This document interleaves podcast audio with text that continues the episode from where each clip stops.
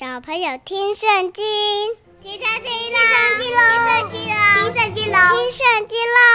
Open your eyes and ears，有趣的圣经故事来喽！Let's begin. Hi everyone, my name is Teacher Winnie and welcome back to 小朋友听圣经, where I tell you stories of the Bible and at the same time you get to learn a little bit of English. All right, kids, we are back for another episode of 小朋友听圣经. You know what time it is. It is story time. And I surely hope that all of you come join us every time for some awesome Bible stories. 又到了小朋友听圣经的快乐时光啦！希望大家每周都有跟我们一起听故事、读圣经哦。 维尼老师会很开心，上帝也会很开心哦。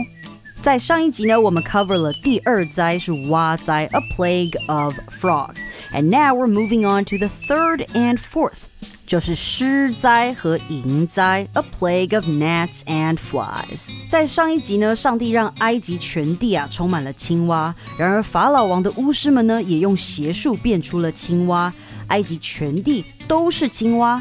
哎呦，在妈妈的炒菜锅里。埃及人呐，在尼罗河里沐浴的时候，也有青蛙跟他们大眼瞪小眼，走到哪里都有青蛙跳来跳去。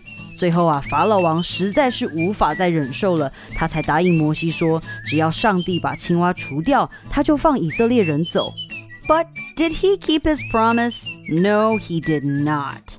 When the king saw that things were better, he again did just as the Lord had said he would and stubbornly refused to listen to Moses and Aaron.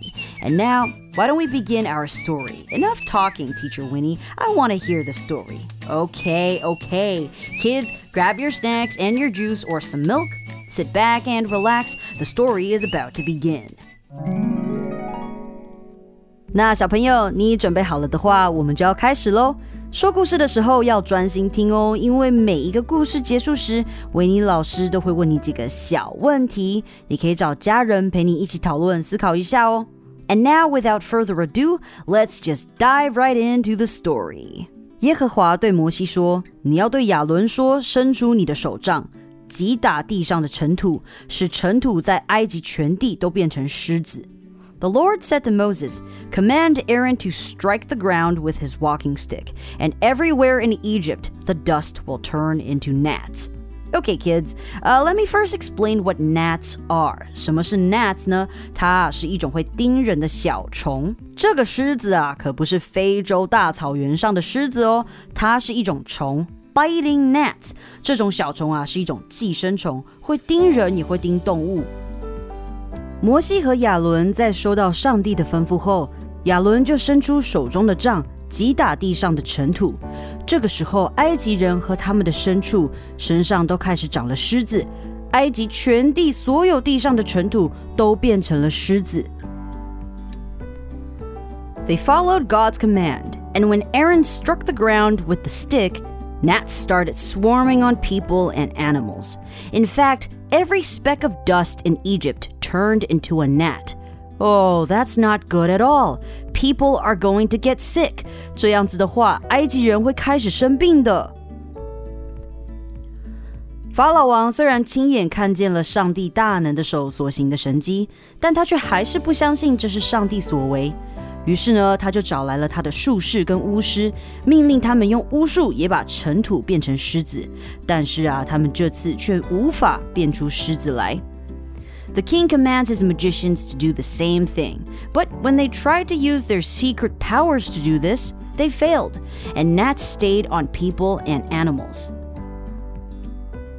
前两次的蛙灾还有血灾，法老的术士都成功的变出了一样的东西。不过这次他们却失败了。法老王很生气，他对他的巫师们说：“到底是怎么一回事？Tell me what is going on。” 他的术士还有巫师们异口同声的说：“这是上帝所为。”但是正如同上帝所说的，法老啊，他的心极其刚硬，他是不会答应放以色列人走的。Explain this to me this instant, the king commands his magicians. The magicians told the king, God has done this. But as the Lord had said, the king was too stubborn to listen. Oh, no, no, he just wouldn't listen. 耶和华对摩西说：“你清早起来，法老来到水边，你站在他面前，对他说：“耶和华这样说：容我的百姓去，好侍奉我。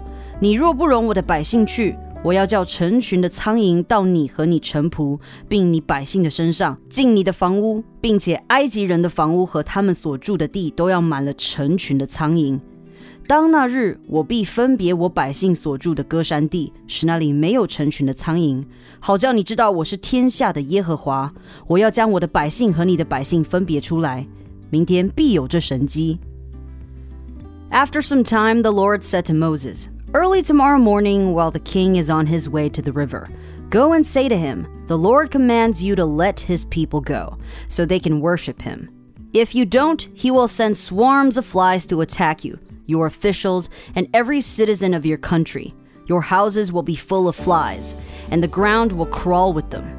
The Lord's people in Goshen won't be bothered by flies, but your people in the rest of the country will be tormented by them. That's how you will know that the Lord is here in Egypt. This miracle will happen tomorrow. So now it's not just the gnats that are biting the Egyptians and their animals. Now their land is full of nasty flies. Oh boy, that is scary. 于是耶和华就这样行，遍地开始出现成群的苍蝇，他们进入法老的宫殿和他臣仆的房屋。埃及遍地就因这成群的苍蝇败坏了，埃及变得根本无法居住了。The Lord kept His promise. The palace and the homes of the royal officials swarmed with flies, and the rest of the country was infested with them as well. Just think about this, kids. In Taiwan during summertime, almost everywhere you go, you can see flies. Sometimes they can be huge. 在台湾啊，一到夏天的时候呢，有时候会有很多的苍蝇，有些啊甚至是很大只。That is already pretty scary. 在第三个灾狮子灾之后呢，上帝降下了十灾里的第四个灾。而这一次的灾害啊，是比之前的灾害还要再更加的严重。埃及当地的牧业和很多的食物都被污染了，人民根本无法正常生活。法老王看着埃及全地遭受狮子还有苍蝇的肆虐，就召来了摩西还有亚伦，对他们说。你们去在这地祭祀你们的神吧，不用离开埃及，就在这里向你们的上帝献祭。The plague of gnats and flies are destroying the lives of Egyptians. Pharaoh had nothing else to do but to send for Moses and Aaron, and he told them, Go ahead and sacrifice to your God, but stay here in Egypt. Oh, no, no, no. The king must let the people go.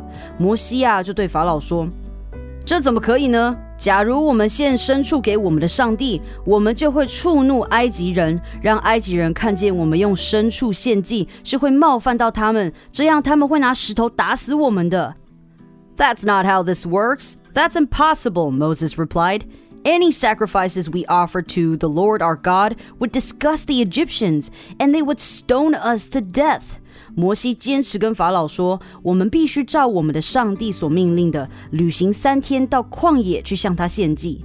No, indeed. The Lord has ordered us to walk three days into the desert before offering sacrifices to Him, and that's what we have to do. Moses is a follower, he obeys God.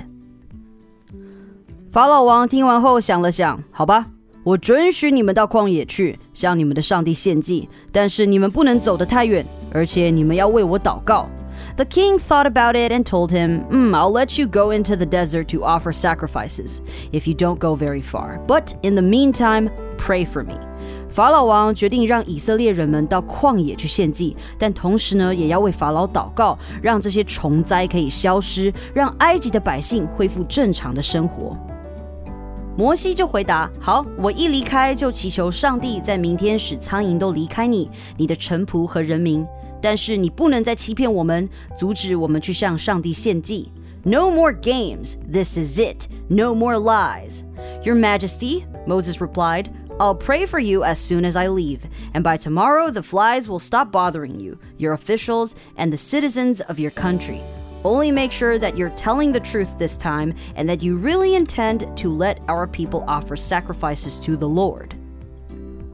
说完这一番话，摩西就离开了埃及王，向上帝祷告，让苍蝇都离开埃及地。 上帝照摩西所祈求的做了，苍蝇离开了埃及王、他的臣仆和人民，连一只都没有留下。After leaving the palace, Moses prayed, and the Lord answered his prayer. Not a fly was left to pester the king, his officials, or anyone else in Egypt. 都过了这么多次了，法老王应该不会又食言了吧 ？Well, guess what? 这一次啊，法老王又硬着心不让百姓去。The king turned stubborn again and would not let the people go. Not again. We'll have to come back again for another episode to find out what happens next.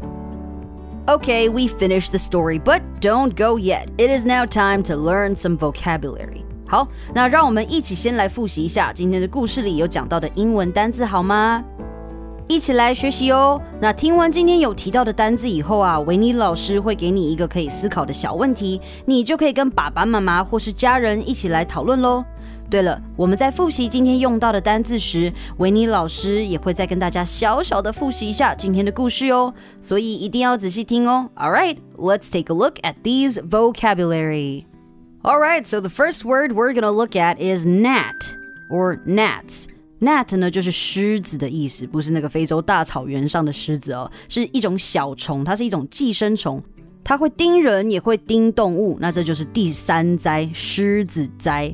那下一个字呢是 fly，fly。那这个复数呢，它会变成 flies，会变成 f l i e s。原本的话，fly 单数的话就是 f。L Y，那小朋友听到 fly，嗯，这个不是飞翔的意思吗？没有错，不过在这边呢，当成一个名词，它是苍蝇的意思。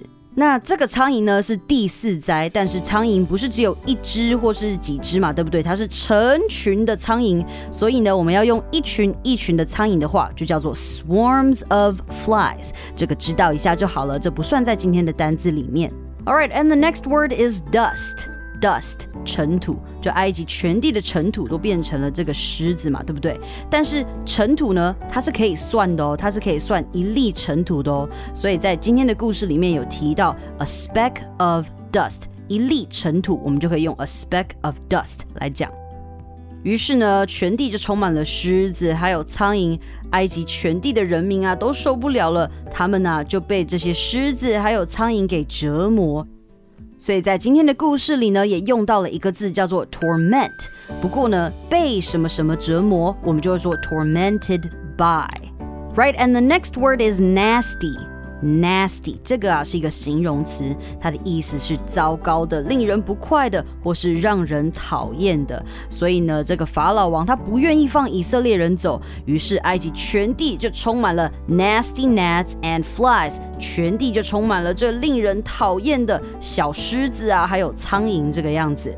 然后，于是法老王就终于答应了摩西。他说：“好，那你可以在埃及这边可以献祭这个样子。But this is actually a little bit of a trick. This is a trick. 为什么呢？因为啊，如果以色列人在埃及地献祭，用牲畜来献祭的话，他们啊是会被埃及人投掷石块的。所以在这边啊，这个 stone。” Stone 原本呢是石头的意思，但是用在今天的故事里面呢，它变成了一个动作。Stone 就是向谁丢掷石头，或是用石头砸什么什么东西。所以在摩西跟法老王讲了这件事情之后呢，法老王就答应以色列人可以到远一点的地方去献祭。但是呢，摩西就问他说：“嗯，Are you telling the truth？你说的是实话吗？”你有确定 this is what you intend to do？你确定这是你的打算，这是你的计划吗？你确定你有真心要让我们离开吗？Intend to. But according to the story, we can know that Pharaoh is lying again. Okay, kids, so that will be all for our vocabulary today. And now we're going to move on to the questions of the day. And question number one How many days do the Israelites need to walk into the desert to offer sacrifices to the Lord？根据上帝所命令的，摩西和以色列人要旅行多少天到旷野去向上帝献祭呢 ？Great! Now, question number two What is the third and fourth plague that we talked about today? 在今天的故事里呢，我们所提到的两个灾，第三和第四是哪两个灾呢？今天的故事就到这边啦。 Thank you for listening to this podcast and story. 记得要订阅我们。